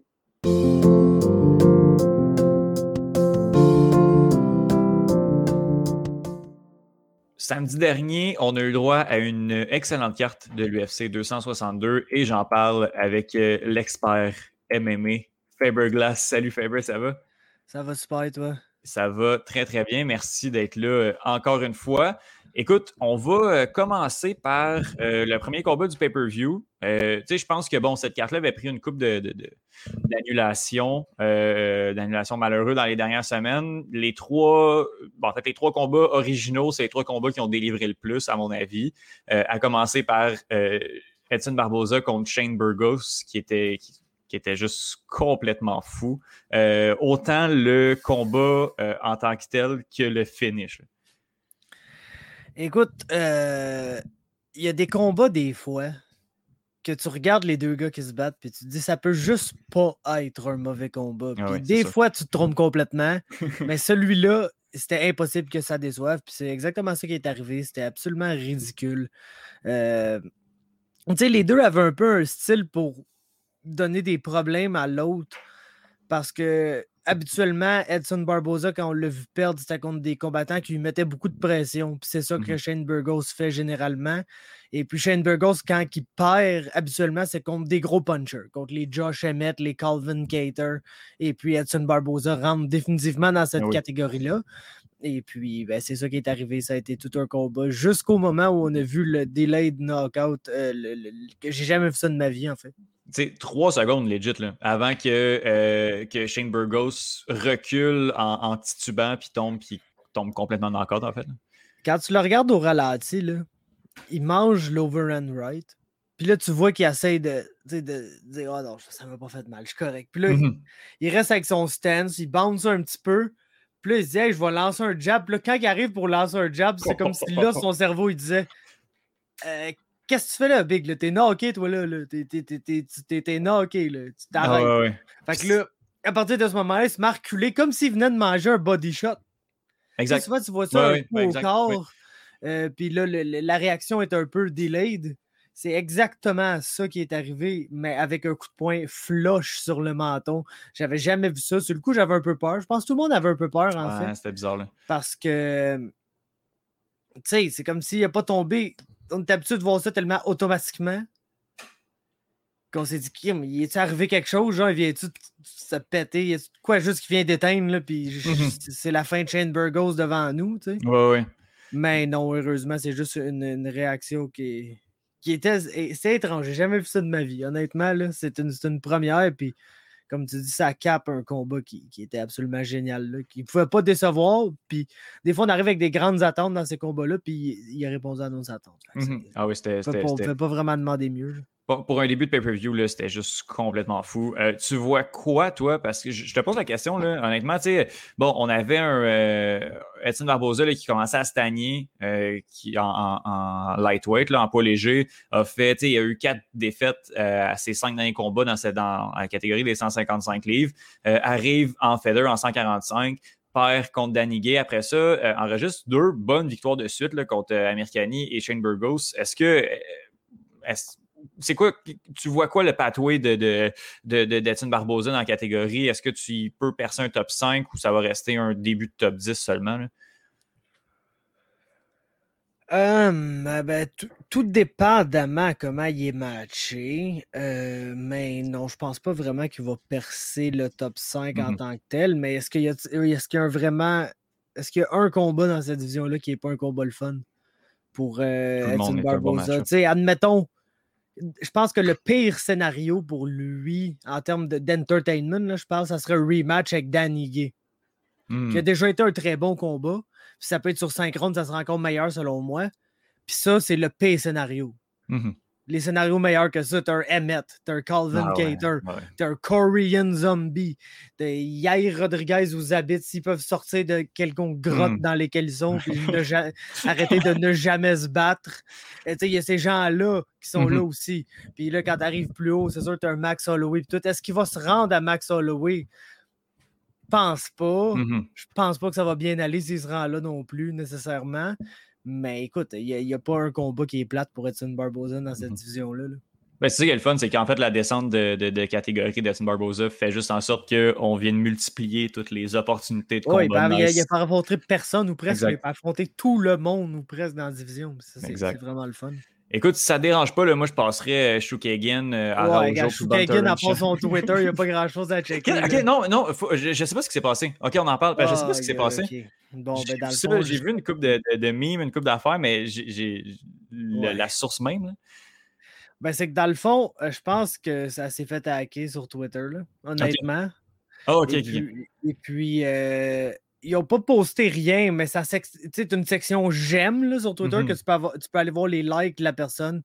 Puis c'était tout euh, de la pornographie, disons là ici, mais un type bien particulier de pornographie impliquant des personnes de race noire.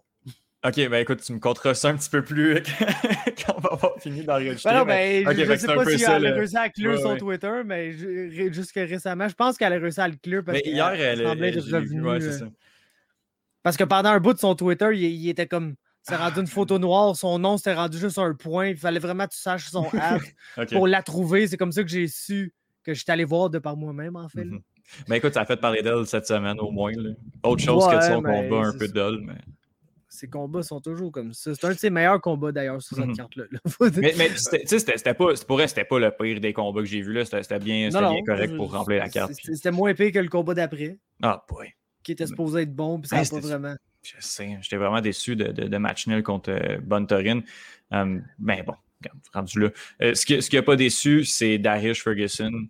Euh, ça dépend pour qui. Là. Ouais, ouais, ouais. vraiment pas heureux du résultat. Le résultat, le combat qui a été un, un, gros combat de grappling, ben, pas mal, surtout deuxième, troisième round, euh, super intéressant. Moi, j'ai vraiment, vraiment aimé ça. J'étais pour Darius aussi, fait que j'ai eu du plaisir.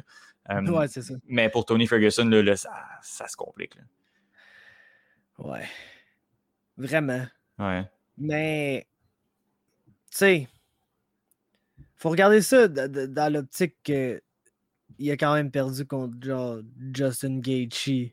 Mm-hmm. Puis euh, il a perdu contre Benil Dariush. Puis il a perdu contre la personne qui vient de gagner la ceinture dans la division. Mm-hmm. Donc, j'entends des gens là, nous dire Ah, les deux sont sur des losing streaks. Faites-moi Tony Ferguson contre Cowboy. non, non, non. C'est pas ça, là. Mm-hmm. C'est pas, pas le même type de fall-off. Je dirais que la trajectoire de Tony Ferguson me fait un peu plus penser à celle de Tyron Woodley en ce moment qu'à celle de Cowboy Cerrone, mm -hmm. qui a eu des up and down dans les.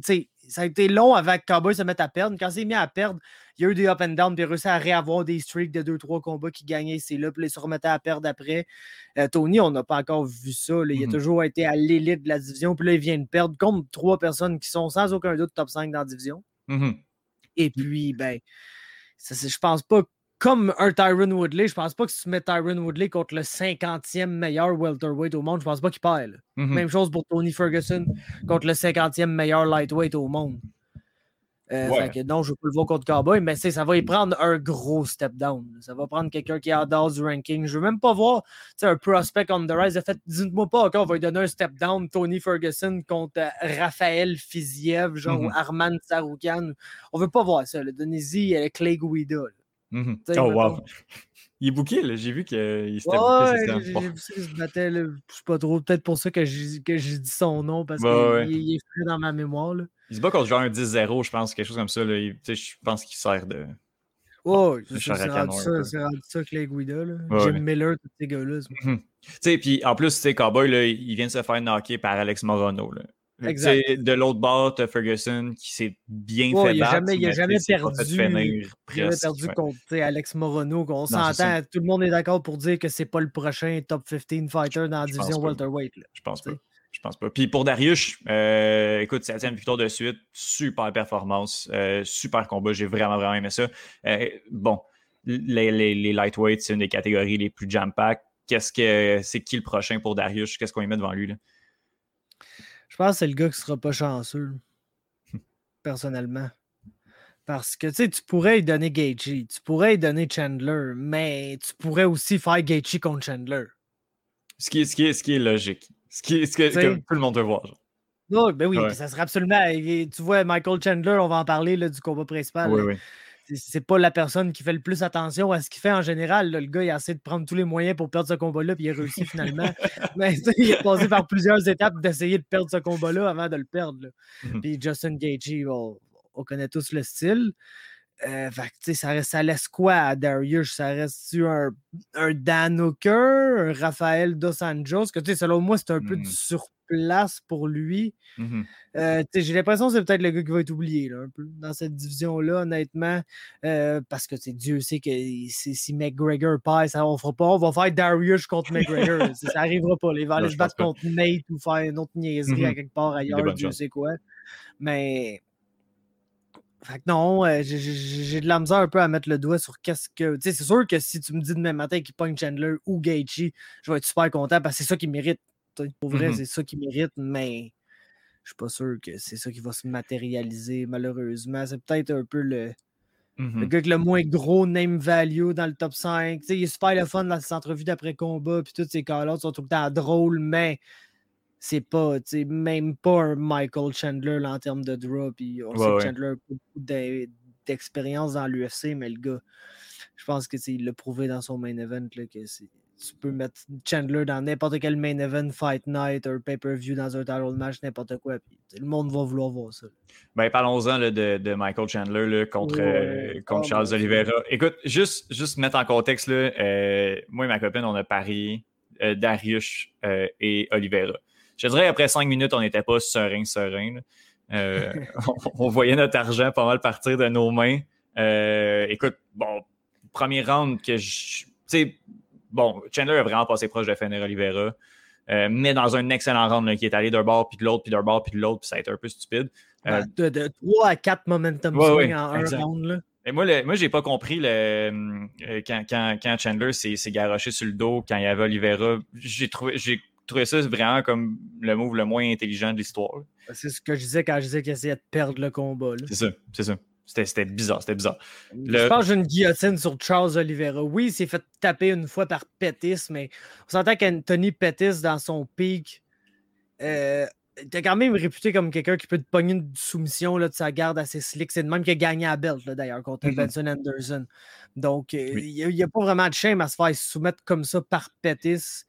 Puis c'était l'ancien Charles Oliveira, qui, qui est vraiment l'affaire que je note dans ce combat-là. Parce que Charles Oliveira, euh, ça a toujours été le gars que quand ça allait pas comme il voulait, il avait tendance à chercher euh, une façon de se sortir du combat. Mm-hmm souvent.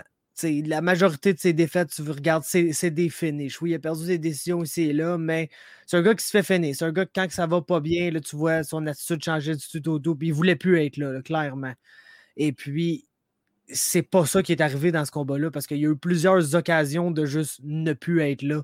Parce qu'à chaque fois que Michael Chandler touchait solidement debout, il faisait mal, puis il avait une chance de le finir, puis il l'ébranlait tellement que les juges ont donné des 18, ce qui est complètement ridicule. ah ouais, ok, j'ai pas regardé les cartes, c'est 18 ah pour, euh, pour Chandler. Il y avait deux 18 pour Chandler au premier round.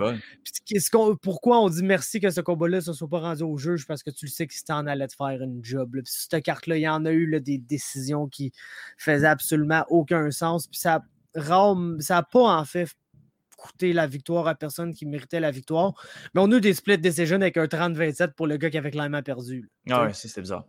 Fait en tout cas, euh, sais, Chandler qui pull la guillotine, le Dustin Poirier special, man, pull la guillotine.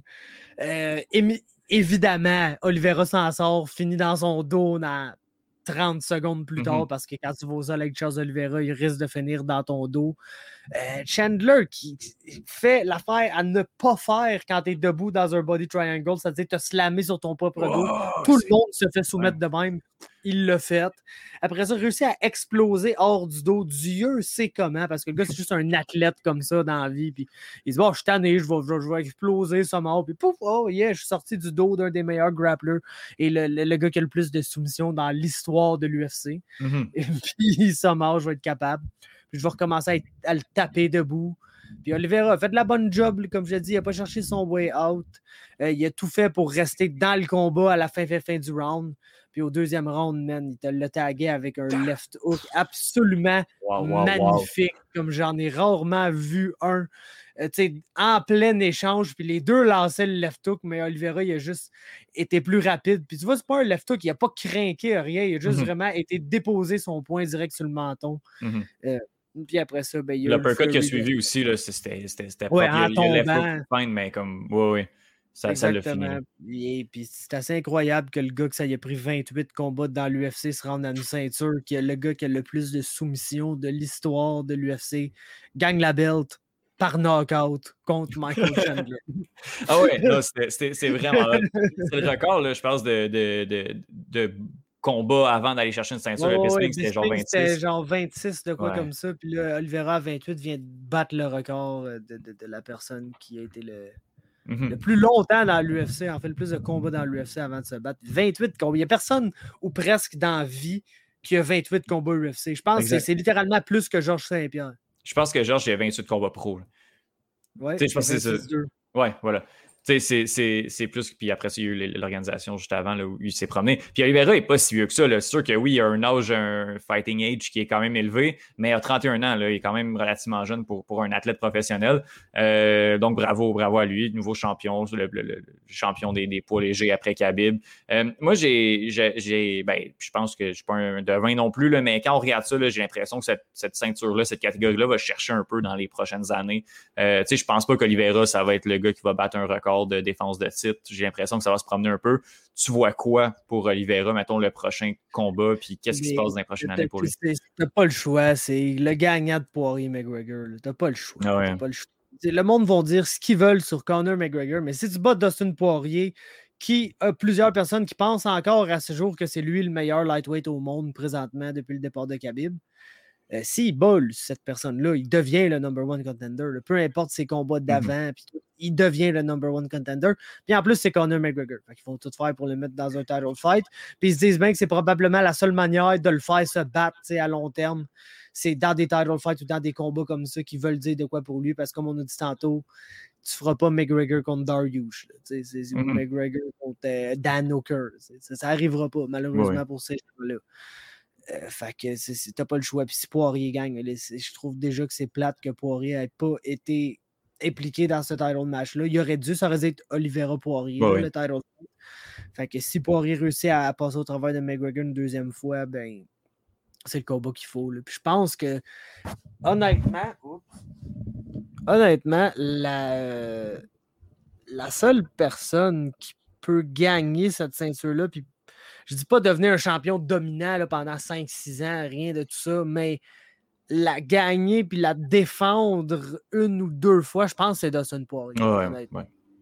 Ouais, je, je, pense, ben, c'est ça. Genre, je veux voir le match-up contre, contre Oliveira, assurément. Là. Pour elle, le combat contre McGregor, je vais, je vais le regarder là, parce qu'il parce qu'il est là, là mais c'est pas, pas un combat qui, qui m'excite le plus. Là, puis j'ai hâte de voir le gagnant en, en title shot euh, au moins de, de, de, de ce combat-là. Puis Dustin Poirier, à mon avis, est présentement le meilleur, euh, le meilleur 155 au monde. Um, les autres, on va regarder les deux autres Fight Night rapidement avant le prochain. Euh, le prochain. Euh, Avais-tu quelque chose d'autre à rajouter sur, euh, sur l'UFC 262? Il n'y a pas eu, pas eu grand chose. Vite comme ça, là, je me rappelle même plus du reste des affaires. C'est ça. Bon. Ben, les prelims, oui. c'était bon, me semble. Ouais, ah oui, il y a Jack Harris ah, oui. qui s'est fait casser le bras. Oui, oui. Ah, Jack Harris s'est fait casser le bras. Probablement son dernier combat ah, dans ouais. l'UFC. Il est encore sous contrat, puis ça c'est rare un peu de, de se faire cut.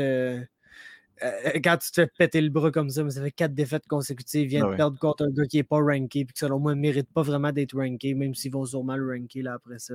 Mm -hmm. euh, fait que, Avec la réaction du gars le plus tranquille pour un gars bah qui Oui, mais ça y est déjà arrivé. Il a déjà bon. quand il a gagné le championnat du monde de Jiu-Jitsu, c'est exactement ça qui est arrivé. Il se battait contre Roger Gracie, s'est fait prendre dans un bar de la garde, s'est fait casser le bras.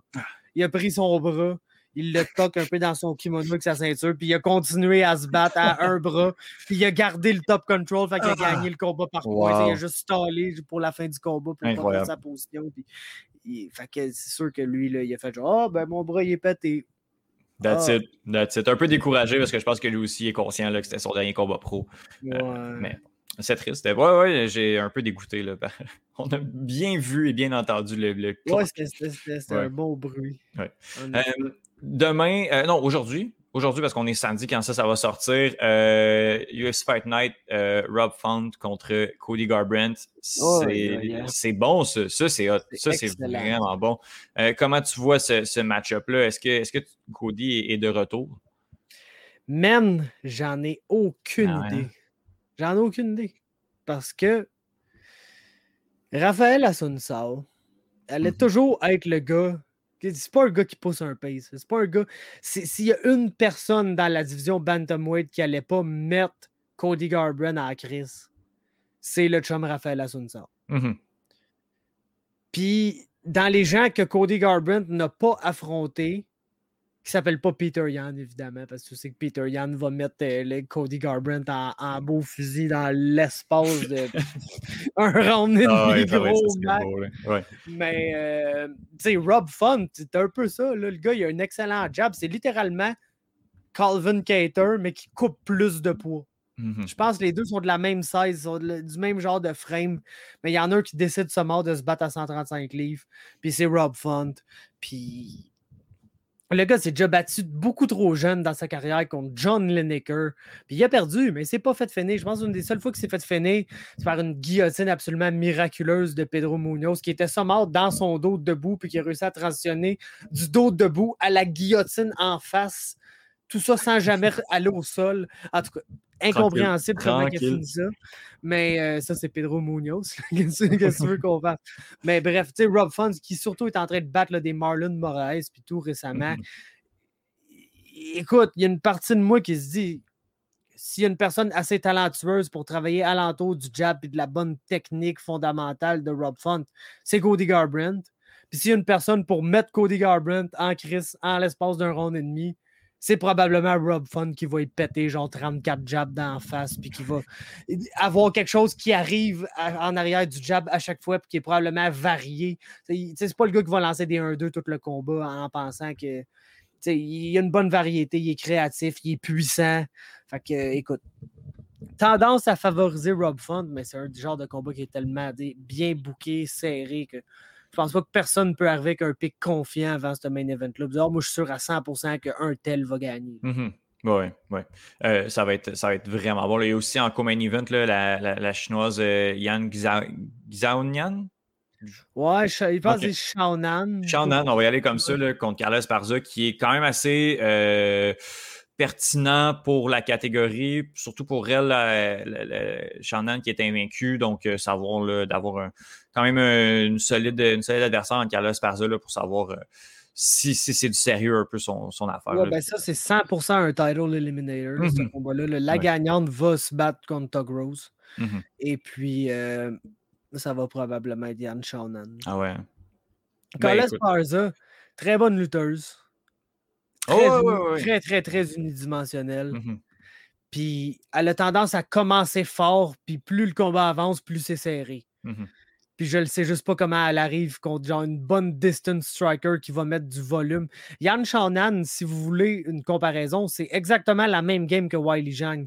C'est juste qu'il y en a une qui est un spécimen athlétique, puis l'autre non mais tu restes quand même avec une fille qui va travailler à distance, qui va mettre du volume, euh, qui n'a pas nécessairement la puissance pour finir des combats comme sa compatriote, mais qui va elle un genre de style à la early Johanna aussi, là, qu'elle mm-hmm. aime stocker puis lancer en volume, elle kick beaucoup moins qu'une Johanna, mais un genre de style comme ça, à la Marina Rodriguez aussi, qu'on mm-hmm. a vu, euh, la semaine passée ou là, dans c'est l'autre d'avant. Ouais, deux semaines, ouais. Ouais, exactement. Donc, euh, un peu ce genre de style-là. je vois mal l'Esparza arriver par avoir du succès au premier round. Puis je suis quasiment certain qu'elle n'aura pas du succès ni au deuxième ni au troisième. Donc, j'ai tendance à favoriser la chinoise aussi. ça va être un bon combat contre Tug Rose parce que ça va être deux bonnes strikers techniques qui ne sont pas nécessairement puissantes et athlétiques. Mm-hmm. Fait que ça va être un bon fight. Je pense que ça va être aussi un bon combat pour que Tug Rose euh, ait une défense de titre puis tu soit plus confiante dans son prochain défi qui va sûrement être un rematch contre soit Wiley Zhang ou une des, des, tops de la division parce que c'est un peu. Euh, c'est la meilleure division féminine, mais il y a une grosse différence entre les... il y a une grosse différence entre les cinq meilleurs et le reste. Oui, ben, ça fait un changement entre la grosse différence entre la, la ceinture et le reste. Là. Comme 125 livres, tu as, Valentina Shevchenko, après tu as Caitlin Chukagan, après t'as pas mal toutes les autres. c'est ça. Puis même, ouais. Euh... à votre board to death dans tous ces combats en, utilisant la stratégie Olium pas athlétique. wow, j'adore. Euh, la semaine d'après, euh, on a Jarzinho Rosenstruck contre uh... Augustus. Hey, pas vrai, là.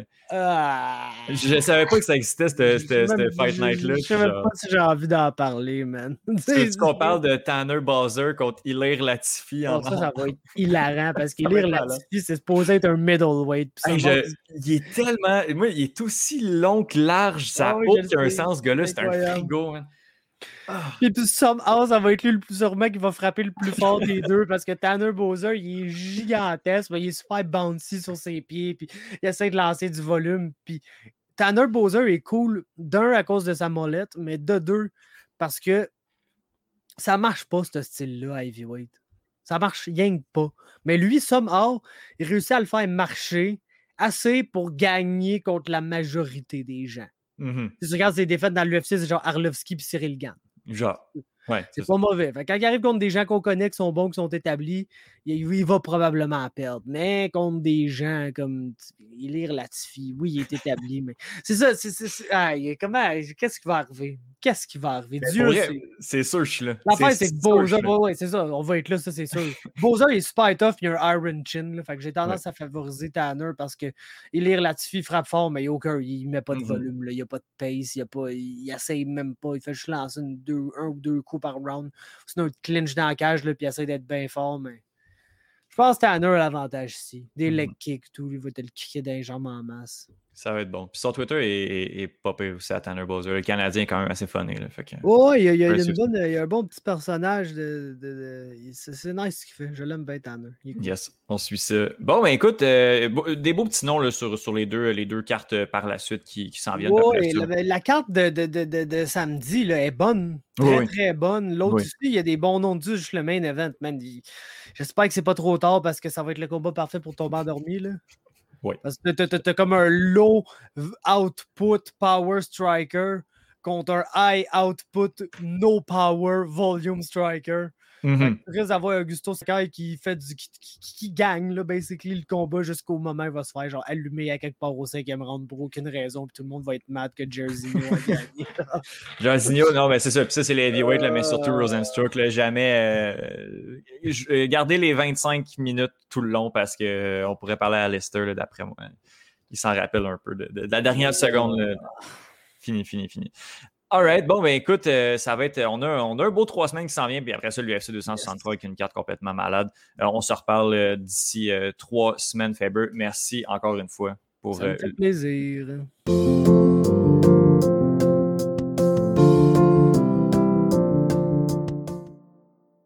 Merci encore une fois à Faberglass. je vous invite, euh, puis je le répète à chaque fois avec raison, là, euh, de vous abonner euh, à ces médias sociaux, Facebook, Twitter, Instagram, MMA Talk. vraiment beaucoup de discussions, de nouvelles sur ce qui se passe, oui, dans l'UFC, mais sur les combattants locaux, les combattants canadiens. et justement, là, j'en ai parlé, j'en ai glissé quelques mots. beaucoup, beaucoup de nouvelles sur la nouvelle organisation québécoise martiaux Samouraï MMA. Donc, je vous invite vraiment, vraiment à aller suivre Faberglass sur Talk et euh, de suivre toutes ces nouvelles. Sinon, il y avait euh, Vincent Aurélana Pépin qui est venu nous parler de basketball. Merci beaucoup. Johan Carrière de F1.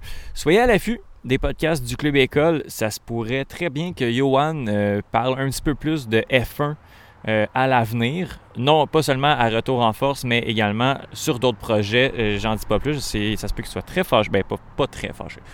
Ça se peut qu'il soit pas content que j'en parle, mais euh, bon, là, petite exclusivité ici pour les auditeurs de d'un bout à l'autre. Et également, Benoît Dessay qui vient nous parler de soccer. Euh, parlant de soccer, en fin de semaine, vraiment, vraiment beaucoup de belles rencontres, beaucoup de gros enjeux. Et puis, au courant de la semaine, ben, on a la finale d'Europa League avec Manchester United. On a la finale de Ligue des Champions samedi. Je vous invite vraiment à regarder ces matchs-là. Sinon, ben, si on veut regarder du soccer un peu plus local, il y a la MLS et le CF Montréal qui, même s'il euh, a perdu son match de samedi dernier, euh, connaît un très un bon début de saison.